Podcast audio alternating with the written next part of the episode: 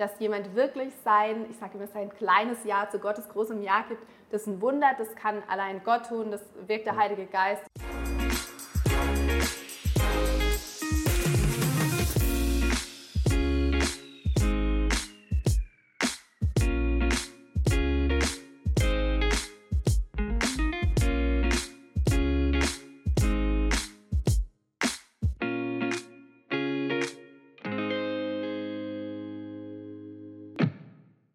Vielleicht erinnert ihr noch an den ersten Talk, den wir hatten, erst vor kurzem, im September mit der Heike Breitenstein, wo wir das Thema hatten, ist die Kirche voller Heuchler, wo sich ein bisschen angeschaut was heisst das und vor allem auch einfach der Ansatz, dass man Herz und Hirn wirklich zusammenbringen kann. Also wenn, wenn ich an Jesus glaube, heisst das nicht, dass ich irgendwo meinen äh, Verstand parkieren beim Eingang und, und nicht mehr das Hirn gut einschalten kann. Ganz und gar nicht, sondern sie lebt das vor und geht in die Universitäten, dort, wo wirklich ja, viel Denken immer wieder prägend ist und stellt sich die Frage von den jungen Menschen, die das meistens sind, in einem Lehrstuhl, also direkt äh, in einem Hörsaal, so muss ich sagen, wenn die Leute ja. dort äh, die probieren auszuquetschen. Ja, genau. genau.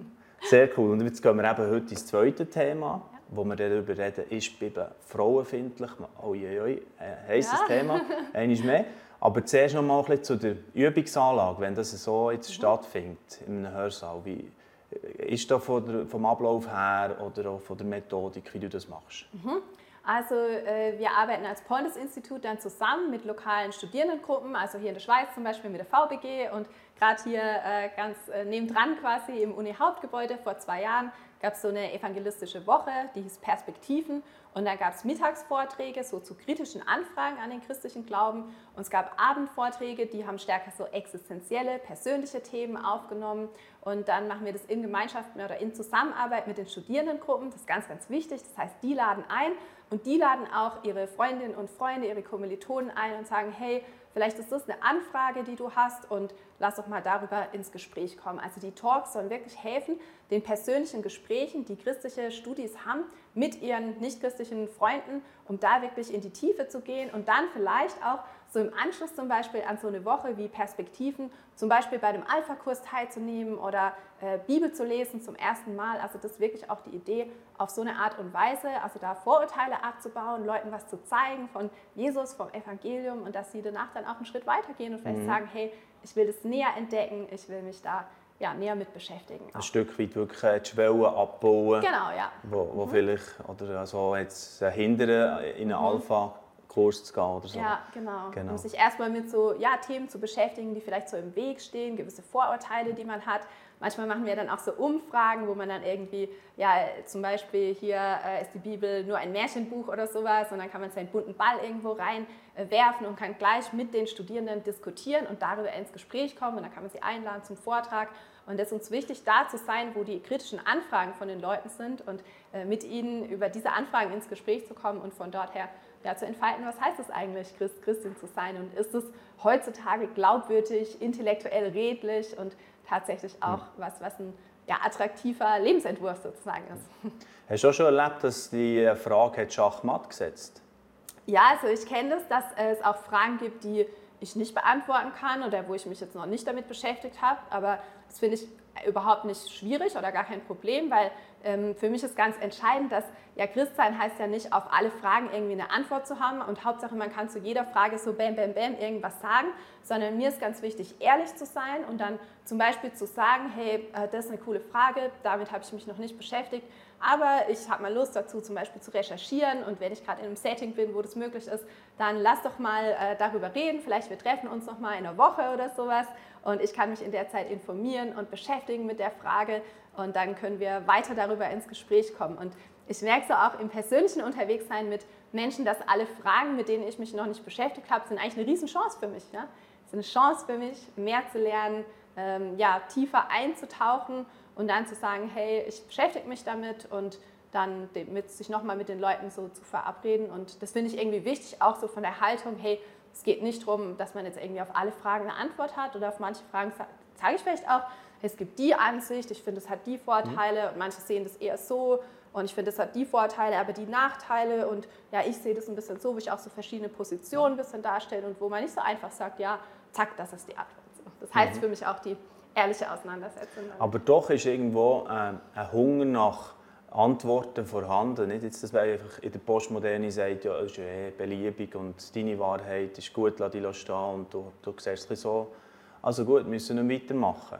Ja, genau. Also ich würde sagen, dass fordert es auf jeden Fall, wenn wir in so einer öffentlichen Diskussion zum Beispiel sind, dass wir sagen, hey, das ist unsere Position und die hat die und die und die Gründe und so, jetzt äh, setze ich damit auseinander und wie begründest du deine Position? Und dass wir damit dann auch ringen. Und ich glaube, das sieht man dann aber auch ein bisschen, also so klassisch an der Universität gibt es natürlich Leute, die auch modern eingestellt sind, vom Mindset würde man sagen, also wo es mhm. auch sowas noch gibt wie ein Ring um die Wahrheit und dann gibt es aber vielleicht auch andere, also treffen wir auf andere Studierende, die stärker so ein postmodernes Mindset haben, die halt mehr sagen, ja, für mich ist ganz, ganz wichtig, dass mich das berührt und dass mich das irgendwie abholt, dass mir das was bringt in meinem Leben. Also das äh, erlebe ich häufig die Frage, okay, mhm. es sind nicht die kritischen Anfragen oder das Ringen um Wahrheit, sondern sag mir, was es bringt. Ja, also was bringt es und was, äh, genau. wieso soll ich mich damit auseinandersetzen? Und da schauen wir, wie auch vielleicht ein bisschen von den Themen, dass wir, wir Themen haben, die stärker vielleicht auch postmoderne Studierende ansprechen und Leute, die aber auch stärker ja, die modernen Fragen haben. Und ich erlebe, dass wir an den Unis beides finden. Und das ist ja irgendwie das Coole, ne? dass, dass man nicht erst modern werden muss, wenn man irgendwie Christ wird, ja. sondern das Evangelium knüpft ja wirklich an postmoderne Mindsets an und an moderne Mindsets an ne? und stellt beides irgendwie auf den Kopf. Ja. Das finde ich spannend.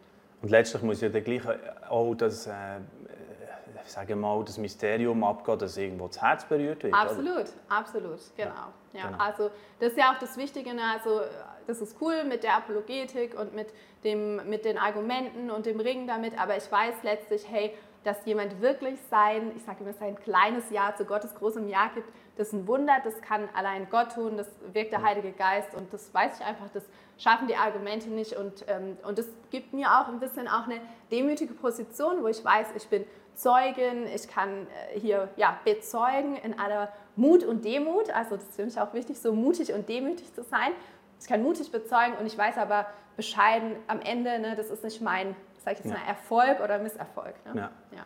Aber das lebst du nicht nur einerseits ähm, jetzt, äh, in der akademischen Welt ja. sozusagen, sondern auch privat, irgendwo im Sport oder so. Genau. Das ist genau. für dich ein ganz natürlicher Teil. So. Ja, genau. Das ist irgendwie auch Teil von meiner Geschichte. Also ich glaube, für meinen eigenen Weg mit Jesus war das ganz, ganz entscheidend, so zu wissen, ich darf diese Fragen stellen, ich darf mich kritisch damit auseinandersetzen. Ähm, ja, es gibt nicht irgendwie Denkverbote. Das war für mich ganz wichtig, dass so ja, in meiner eigenen, im Jugendkreis, wo ich war, wo ich ausgewachsen bin, dass es da Leute gab, die haben diese Fragen willkommen geheißen und die haben mit mir diskutiert und die haben nicht irgendwie gesagt, ja, das musst du halt einfach glauben, jetzt äh, nimm es einfach so hin, sondern die haben sich mit mir in die Auseinandersetzung begeben und ja, ich glaube, das hat mich dann irgendwie auch ermutigt, auch mit anderen, die irgendwie andere Meinungen haben, andere Weltanschauungen haben, zu diskutieren. Und ja, ich finde es wirklich total spannend. Also zum Beispiel habe ich in meiner Studienzeit Volleyball gespielt und das war in, ja, in Ostdeutschland. Da gab es, in meinem Team niemand, der irgendwie jetzt eine christliche Vorbildung, sage ich mal, hatte. Ja. Also, und dann ja, kamen die Fragen und gingen die Gespräche los und das, das fand ich, also ja, ich liebe das einfach und liebe es zu sehen, also was bewegt den Mensch und wie kann ich aber auch ja. da ein konstruktives Gespräch führen. Sich aber wirklich eigentlich einladen auf, auf die Person und äh, was sie vielleicht für Fragen hinter den Fragen eben manchmal auch noch genau, hat, oder? Genau, also manchmal ich, ja, erlebe ich das auch, ne, da kleidet sich sowas vielleicht in jetzt so einen ganz wissenschaftlichen Einwand und dann ist für mich aber wichtig, wenn dann zum Beispiel so ein Einwand kommt, wie ja, aber die Bibel ist doch einfach nur erfunden und von der Kirche manipuliert, dann könnte ich jetzt erstmal sagen, nein, nein, nein und sozusagen in die Antwort gehen. Und für mich ist aber ganz, ganz wichtig, erstmal Rückfragen zu stellen. Ja? Also wie kommst du eigentlich da drauf? Äh, was verstehst du eigentlich darunter? Mhm. Woher hast du deine Informationen? Und dass ich erstmal ganz, ganz viele Rückfragen stelle, um dann zu merken, okay, was bewegt die Person eigentlich tatsächlich? Ne? Ja. Und immer wieder erlebe ich dann, dass es vielleicht gar nicht am Ende vielleicht gar nicht ein, ja, so ein denkerischer Einwand ist, sondern es ist vielleicht eine schlechte Erfahrung, die jemand gemacht hat. Oder es ist eine persönliche Angst, die dahinter steht. Und dann bin ich natürlich gar nicht mehr in so einem ja, intellektuellen Gespräch, sondern bin ich vielleicht auf einmal in einem seelsorglichen Gespräch. Ne? Und das finde ich ganz, ganz wichtig und deshalb finde ich das so hilfreich mit den Fragen stellen. Also, dass mhm. ich wirklich erstmal Fragen stelle und merke, hey, was steht eigentlich dahinter? was versteht die Person eigentlich zum Beispiel auch unter Glaube oder unter Gott. Ich kann mich erinnern, wo eine Verwandte bei mir zu Besuch war, und hat sie so zu mir gesagt, ja, also ich bewundere deinen Glauben. Dann hätte ich fast gesagt, so, ja, ist total super, äh, glaub doch auch und so. Aber dann habe ich erstmal gefragt, was verstehst du eigentlich unter Glauben? Und dann kam raus, dass sie eher sowas wie versteht, so ein bisschen blinder Glaube, was halt einfach so eine Hilfe ist im Leben, mhm. so wie so eine Krücke, auf die man sich ja, unterstützen bisschen kann. Naiv, genau, ein bisschen ja. naiv, wenn es einem schlecht ja. geht und so, quasi mhm. so ein Trost im Leben. Und dann habe ich sie gefragt, was sie eigentlich darunter versteht. Und dann hat sie gesagt, ja, ich mache mir es halt nicht so einfach, dass ich jetzt einfach so einen Glauben habe, auf den ich mich stütze, sondern ich will der Realität ins Auge schauen und so. Und dann habe ich gemerkt, es war total wichtig, dass ich erstmal gefragt habe, was verstehst du eigentlich darunter, dass wir dann ins Gespräch kommen konnten darüber, ja, was ist eigentlich der Einwand oder was, ja, wie verstehen wir das, wie definieren wir den Begriff ganz unterschiedlich. Ja? Also manchmal, wenn jemand sagt, ich glaube nicht an Gott, dann sage ich, ja, wie sieht eigentlich der Gott aus, an den du nicht glaubst? und dann merke ich auf einmal, aha, dieser Gott ist vielleicht äh, irgendwie ein alter Opa, der im Himmel sitzt mit einem mhm. langen weißen Bart oder so irgendwie was. Und dann kann ich sagen, ah, also mein Gottesbild ist ein ganz anderes, so wie ich Gott in Jesus Christus kennengelernt habe und so weiter. Dann merken wir, ah. ne, sonst äh, denkt man, man redet über das Gleiche, aber mein Gegenüber äh, mhm. versteht vielleicht was ganz anderes drunter. Ja, super. So, jetzt äh, haben wir äh, so ein den Anfahrtsweg gehabt ja. und gehen auch heute wieder so in ein Q&A, also mhm. wirklich in die, wie wäre es jetzt, wenn du direkt eben in einem Hörsaal äh, dort hier vorher stehst oder, oder höckelst, ich weiß nicht, wie das Setting dann genau gewählt wird, aber dann die diese Frage auf jeden Fall würde stellen. Und heute ist das Thema, ist die Bibel frauenfeindlich? Mhm. Heike. Ja, danke für die Frage. Äh, das war auch eine Frage, die in meinem eigenen Weg wichtig war. Als ich mich näher mit dem christlichen Glauben beschäftigt habe, habe ich mich mit der Bibel beschäftigt und habe gemerkt, wow, da gibt es bestimmte Stellen wie, ja, die Frau soll schweigen in der Gemeinde und sie soll bestimmte Dinge nicht tun. Und dann habe ich mich echt gefragt, hey, also denkt Gott vielleicht wirklich, dass Frauen minderwertig sind und dass sie nicht so wertvoll sind? Und wie sieht es damit eigentlich aus? Und kann ich äh, ja als, als moderne Jugendliche, sage ich jetzt mal so, äh, kann ich da eigentlich äh, diesem Gott der Bibel vertrauen? Das wäre für mich selber auch eine wichtige Frage. Ich glaube, bei der Frage, das sehen wir ganz gut, dass wenn wir uns mit solchen Fragen beschäftigen, wie was sagt die Bibel eigentlich zu XY, dass es da ganz, ganz wichtig ist, dass wir sehen, hey, die Bibel, die wurde in eine bestimmte Zeit hineingeschrieben und in einen bestimmten Kontext äh, hineingeschrieben. Und wenn ich verstehen will, was uns die Bibel heute sagt, dann muss ich verstehen, was sie damals sagen wollte. Ich muss, was sie gerade, wenn ich sage, wenn ich sage, ich will die Bibel ernst nehmen, muss ich mir den historischen Kontext angucken, um sowas dann besser zu verstehen und um solche Aussagen auch besser ja, in ihrem Kontext zu verstehen, um denen dann wirklich gerecht zu werden. Und wenn man sich jetzt den Kontext anschaut von der damaligen Zeit, also den Kontext zum Beispiel von Jesus, da muss man sagen, dass die Antike extrem frauenfeindlich war. Ja? Also Frauen, die waren sowas wie, Aristoteles hat man gesagt, sowas wie misslungene Männer.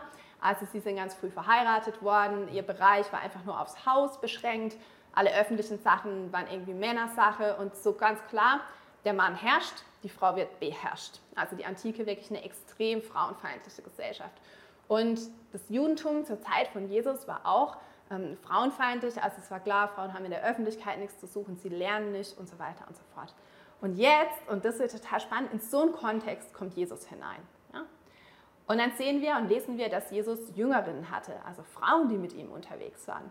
Da sehen wir zum Beispiel in einer Begebenheit, dass Jesus ähm, eine Frau ermutigt, von ihm zu lernen und zu seinen Füßen zu sitzen. Da Martha und Maria, die zwei Frauen, und dann sagt er Maria, ja, komm und hilf mir. In der, äh, Martha sagt, komm und hilf mir in der Küche. Und dann sagt Jesus, nee, nee, Maria, genau zu meinen Füßen sitzt sie richtig, um von mir zu lernen. Und da wird im Griechischen das gleiche Verb benutzt, wie da, wo der Theologe Paulus von seinem Lehrer Gamaliel lernt. Ja? Also Jesus ermutigt Frauen zu lernen, um später andere zu lernen. Jesus, der macht nicht eine sexistische Bemerkung gegenüber Frauen, nicht eine frauenfeindliche Bemerkung. Und man muss sagen, die Literatur in der Zeit damals, die ist voll von solchen Bemerkungen. Und Jesus, der hätte sich Anerkennung verschafft bei den Autoritäten in der damaligen Zeit durch solche Bemerkungen. Das hätte ihm einen guten Ruf eingebracht als Lehrer, das war das Übliche. Das macht er aber nicht. Und dann sehen wir so, das finde ich ganz spannend, wie ähm, beim Leben von Jesus so an den entscheidenden Stellen waren Frauen beteiligt. Ja, bei der Geburt Maria am Kreuz, äh, unterm Kreuz, da stehen noch die Frauen. Und dann ganz, ganz wichtig, Frauen sind die ersten Zeuginnen der Auferstehung. Das ist total faszinierend. Also damals hatten Frauen überhaupt keine Stimme vor Gericht oder ihr Zeugnis vor Gericht war wertlos. Ja? Muss sagen. das Zeugnis vor Gericht von Frauen war wertlos. Und Frauen sind aber in der Bibel die ersten Zeugen, die ersten Zeuginnen der Auferstehung. Also total faszinierend, wie in so einem Kontext, ne, wie ich das gerade ein bisschen aufgezeigt habe, wie Jesus mit Frauen umgeht. Also überhaupt nicht frauenfeindlich, sondern er ist jemand, der ihnen Würde und Wert und wirklich Anerkennung gibt und sie auf eine Art und Weise in sein Ministry so mit einbezieht, wo man einfach denkt, wow, das ist richtig krass. Ja. Jetzt würde ich natürlich äh, kritisch ja. zurückfragen, oder, wenn ich ja. dort hier hocke als Student ja. würde sagen, ja, ja, schon, aber jetzt hat doch dann in diesem Ministry der Paulus äh, ja. geschrieben, denen, die dann im Ministry ja. die Frau schweigen und äh, also das hat sich irgendwie noch nicht so schnell geklärt, bis heute nicht. Ja, absolut. Also erstmal sieht man schon, dass so bei den ersten Gemeinden, dass Frauen da auch eine, richtige, eine wichtige Rolle hatten. Ja? Also man sieht zum Beispiel Junia, die wird auch als Apostelin benannt, oder Phoebe. Äh, ist auch ein bisschen interessant, wenn man dann sieht, was zum Teil die Bibelübersetzungen draus gemacht haben. also die wird als äh, Diakonin und Vorsteherin bezeichnet. Und da wird das äh, Wort verwendet im Griechischen, also das männliche Wort, weil das eine Amtsbezeichnung quasi war. Mhm. Ja. Und äh, das ist wie, also die war jetzt nicht nur einfach so eine Gemeindehelferin, sondern wirklich, gibt es gute historische Studien zu, die war wirklich eine Frau auch in leitender Position. Also es gab wirklich Priska und Aquila, die, also die Frau, die mit ihrem Mann gemeinsam jemanden neuen Gläubigen unterrichtet hat. Es gab wirklich in den ersten Gemeinden was beeindruckend, was Frauen da für Rollen ausgeübt haben und was sie in was für Positionen waren. Und trotzdem gibt es solche Stellen von Paulus. Ne? Ja. genau, also ich glaube, man sieht an anderen Stellen, das muss man Paulus, glaube ich, ein bisschen zugute halten, also dass er Mitarbeiterinnen hatte, äh, dass Frauen öffentlich gebetet und geweissagt haben. Also wir finden auch solche Stellen bei Paulus. Ne? Also wir finden nicht nur frauenfeindliche Stellen bei Paulus, sondern auch wirklich welche, wo, wo ganz klar ist, der hat Mitarbeiterinnen, die sind Teil der Gemeinden und so weiter und ja. so fort. Und dann, auch da ist wichtig, glaube ich, den Kontext mit einzubeziehen. Da sieht man, wie die Gemeinden damals, die waren nicht in einer einfachen Situation. Und damals, also hat man jetzt gerade so in der Umwelt auch ein bisschen so griechisch-römische Ideale gebraucht, um die ersten Christen so ein bisschen ja, niederzudrücken. Und äh, die waren also eine komische Sekte so ein bisschen für die Leute. Also dem irgendwie nicht den Kaiser verehrt und so ein Schwerverbrecher, der gekreuzigt wurde, der war auf einmal ihr Gott und sowas. Also die waren echt in einer schwierigen Situation. Und dann sieht man bei Paulus, wie auch trotz sozusagen der progressiven Aussagen, wie es auch immer wieder so Aussagen gibt wie, hey, macht das kulturell Übliche, weil mehr ist im Moment nicht drin. Ja, also mehr liegt Ach, im Moment Kompromisse nicht. Ja, genau, ja. mehr liegt leider gerade zur Zeit nicht drin, weil wir in einer schwierigen Situation sind ja. und weil ja, das ist für Paulus das Wichtige, dass die gute Nachricht von Jesus sich ausbreitet und das sagt er den Frauen auch an manchen Stellen so, okay, verhaltet euch normal, also verhaltet euch, wie es kulturell quasi üblich ist, damit das Evangelium nicht in Verruf kommt. Und ist schon auch ein bisschen schmerzhaft, zum Beispiel muss ich ehrlich sagen, auch für mich als Frau, das so zu sehen, weil man sieht auch, was aus den Stellen geworden ist und wie das zum Teil auch missbraucht wurde, um mhm. Frauen auch auf eine krasse Art und Weise so zu unterdrücken. Also gibt es das, wo ich denke, wo Paulus ein bisschen sagt, ja, passt euch an, an das kulturell Übliche, weil mehr Freiheit momentan nicht drin liegt. Und dann gibt es aber, glaube ich, auch Stellen, wo es wichtig ist, wirklich auch genau hinzuschauen. Also gibt zum Beispiel in einem äh, Brief von Paulus äh, an eine Gemeinde in Ephesus, da ist im fünften Kapitel ist so von äh, Mann und Frau und wie die so sich zueinander verhalten. Und dann heißt es halt so, ja, der Mann ist das Haupt von der Frau und da geht es um so die Unterordnung und so. Und auf den ersten Blick für uns, wenn wir das mit unseren Augen halt lesen, denken wir, ah ja, hm, okay, die sollen sich halt gegenseitig unterordnen. Aber für die damalige Zeit war das total krass, weil also das war ein übliches Bild, das Bild vom Haupt. Der Mann ist das Haupt, ne? die Frau mhm. ist quasi die Beherrschte, die zum Dienen da ist. Und jetzt ähm, sagt Paulus, dass die sich gegenseitig unterordnen sollen und dass der Mann sich, also dass der Mann der Frau dienen soll. Und das sind eigentlich, gerade wenn wir ein bisschen den Kontext der Zeit betrachten, wirklich Aussagen, wo man merkt, wow, es geht um dieses Jesus-Prinzip, sag ich mal so, vom gegenseitigen, ja, sich unterstützen, sich dienen. Wo einer sich nicht größer macht als der andere, sondern das Jesus-Prinzip ist, ja, einer dient dem anderen. Ja? Und das versucht Paulus auch umzusetzen. Ja, das wäre so mal schon wieder ein paar Ansätze zu Ja, diesem Thema. genau. Man könnte auch von der Schöpfung her noch kommen. Ja. Oder? Wie Ja, ist das genau. dort ganz am Anfang entstanden und was heisst Ja. das? Was Ja. lässt das für Rückschlüsse zu? Ja, So auch eben Mhm. Gott und das, was er der, der Frau sozusagen ähm, mitgegeben hat, schon von Anfang an.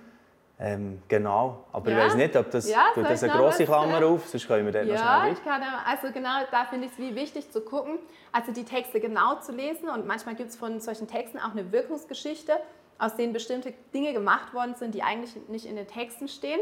Aber wenn wir die Schöpfungstexte die wirklich genau lesen, da ist nicht irgendwie von einer Unterordnung die Rede oder davon, dass die Frau minderwertig ist. Da werden bestimmte Bilder verwendet oder bestimmte Ausdrücke, zum Beispiel, dass die Frau aus der Seite vom Mann gemacht ist. Ja? Aber es ist nicht irgendwie abwertend gemeint, sondern das heißt vielmehr, sie ist aus dem gleichen Material gemacht ja, wie der Mann. Oder da wird sie zum Beispiel als Hilfe bezeichnet. Und dieses Wort Eser im Hebräischen, das wird auch dafür ganz oft verwendet, dass Gott die Hilfe vom Mensch ist. Ja? Also das in den Schöpfungsberichten selber, in den Schöpfungstexten sehen wir nicht irgendwie eine von Gott gewollte Unterordnung oder Minderwertigkeit der Frau. Und wir sehen aber dann, ja, dass die Welt eine gebrochene Welt ist, also der sogenannte Sündenfall, ja, wo wir merken, da geht alles schief sozusagen. Und von da an, da kommt es dann ins Spiel, wo die Welt nicht mehr so ist, wie sie sein sollte, wo die Welt eine gebrochene Welt ist. Und da passiert es dann, dass Männer herrschen über Frauen und unterdrücken sie.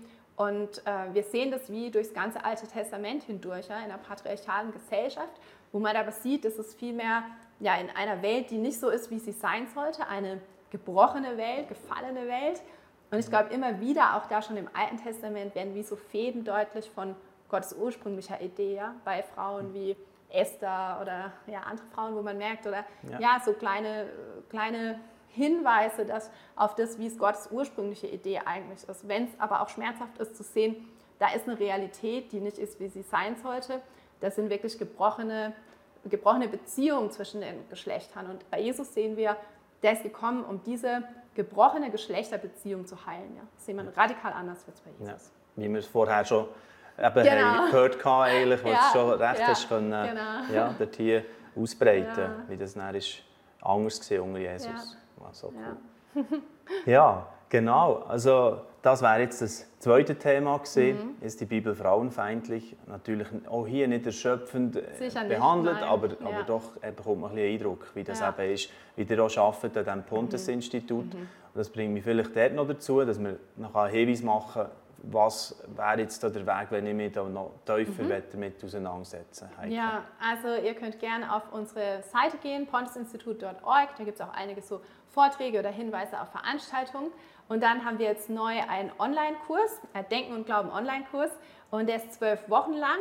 Äh, nächstes Jahr gibt es drei Starttermine, zwölf Wochen lang und zwölf Wochen eine Auseinandersetzung mit solchen Fragen, wie wir es jetzt gerade diskutiert haben. Wir haben über 30 ähm, Videovorträge mit internationalen Referentinnen und Referenten aufgenommen. Und es gibt dann neben den Videos gibt es auch die Möglichkeit für Online-Diskussionen, für Zoom-Meetings, wo man das mit anderen gemeinsam diskutieren kann. Und wir wollen, es geht wirklich darum, eigenen harten Fragen nachzugehen. Weil wir merken ja immer wieder, ne, die Fragen, die andere mir stellen, sind auch irgendwie Fragen, die ich mir selber stelle und die mich selber auch bewegen. Also eigenen Fragen nachgehen und gleichzeitig zu lernen, hey, wie kann man kultursensibel Evangelium kommunizieren? Wie kann man mit Menschen anderer Weltanschauung, modernes Mindset, postmodernes Mindset, wie kann man mit Menschen Ja. über Jesus ins Gespräch kommen? Das ist der Fokus vom Online-Kurs. Herzliche Einladung dazu und meldet euch auch sonst gern beim Pontes-Institut. Wunderbar. Ähm, ich habe noch etwas, Heike, zum Einlösen fast aus, dem, aus der ersten Sendung habe ich nämlich angeteasert, wir werden auch noch darüber reden, über das Ganze, die Diskussion, die da am Laufen ist, über Postevangelikal und was ist noch wirklich das Klassische oder welches Evangelium und so weiter. Ist das für dich eher eine bemühende Diskussion oder du, du arbeitest schon stark theologisch immer wieder oder etwas, wo du, wo du einfach äh, ja, ein bisschen auf der Seite lässt? Also ich merke schon so, die Themen, wo ich sage, die sind so meine erste Berufung, so, da merke ich so, das ist echt das nach außen gehen, auch das Evangelistische, das mit dem Glauben denken und ich beschäftige mich viel mehr damit, was sind eigentlich die Einwände von Leuten, die nicht im christlichen Glauben beheimatet sind und denke auch so, hey, das wünsche ich mir als Kirchen, dass wir viel mehr noch den Blick sozusagen nach außen haben. Und ich glaube, manchmal schmerzt mich das dann auch ein bisschen, die Diskussion. Also ich wünschte mir wirklich auch eine Einheit so, weil ich so gerade denke, so wow, es gibt immer weniger Menschen, die irgendwie mit Jesus was zu tun haben wollen, die Leute, die Vorbehalte haben und so weiter. Und ich denke, wow, es gibt so viel zu tun und da würde ich mir echt auch sozusagen eine Einheit wünschen und wirklich auch so diesen Blick nach außen, dass wir sagen, hey, wie können wir Menschen dienen und ja, Menschen mit Jesus bekannt machen. Das ist, glaube ich, eher so ein bisschen der Fokus auch von, von dem, wie ich unterwegs bin. Ja, eben koppelt wirklich an die evangelistische Leidenschaft, die du einfach äh, ja, ja. richtig verkörperst eigentlich. Mit, mit jeder Pore fast ein bisschen hat man das Gefühl, ja, das, das merkt man wie dir und das mhm. ist auch das, was so mega Spass macht. Denke ich auch, dann laden sie dich umso lieber wieder ein, auch wenn du irgendwo äh, an einem Vortrag kannst oder an einer Uni eben das macht ja auch sehr viel aus. Mhm. Danke vielmals, Heike Breitenstein. Wir bleiben sicher in Kontakt. Auch das Ganze, was ihr mit dem Institut macht, auch bei der Denkbar, der mhm. Schweizerischen Evangelischen Allianz, ein Projekt, wo du auch mit drin bist. Das äh, ja, glaube ich, hat einen wichtigen Wert in die jetzige Zeit, auch das ganze Apologetische. Mhm. Danke vielmals, dass du hier. Vielen Dank. Und eine gute Zeit. Be blessed. Danke vielmals, Heike. Dankeschön. Wir haben bereits äh, auch einen älteren Talk übrigens äh, zum Thema Apologetik mit dem Helmut Kuhn, kann ich auch sehr gerne noch empfehlen. Er, der äh, Schule über Apologetik gestartet hat, Apologetikum nennt sich die. Da könnt ihr gerne auch im Archiv noch nachschauen und dann findet ihr das auf livenet.ch-talk. Und sonst findet ihr uns gang wie gang auf YouTube, Spotify, Instagram und so weiter. Und tut doch gerne noch ein Abo machen, wenn euch das Video gefallen hat. Und dann sehen wir uns schon gleich wieder. Dieses Video ist nur möglich dank freiwilliger Unterstützung der Community. Unser Ziel ist es, täglich ein neues Video zu veröffentlichen. Um dieses Ziel zu erreichen, suchen wir 365 Videopartner, die uns mit je 150 Franken pro Jahr unterstützen. Als Videopartner trägst du direkt dazu bei, dass noch mehr Menschen das Evangelium hören und im Glauben ermutigt werden. Melde dich jetzt als Videopartner an unter www.livenet.ch/videopartner.